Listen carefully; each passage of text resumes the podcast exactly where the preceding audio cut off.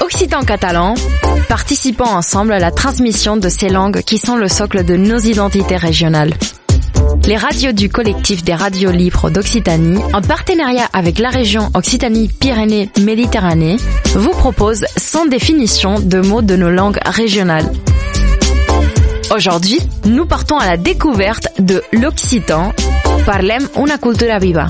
Une minute, une définition.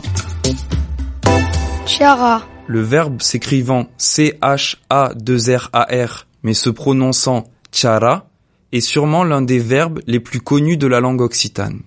Signifiant bavarder, discuter ou encore causer, il peut être employé avec une connotation négative pour illustrer une causerie incessante.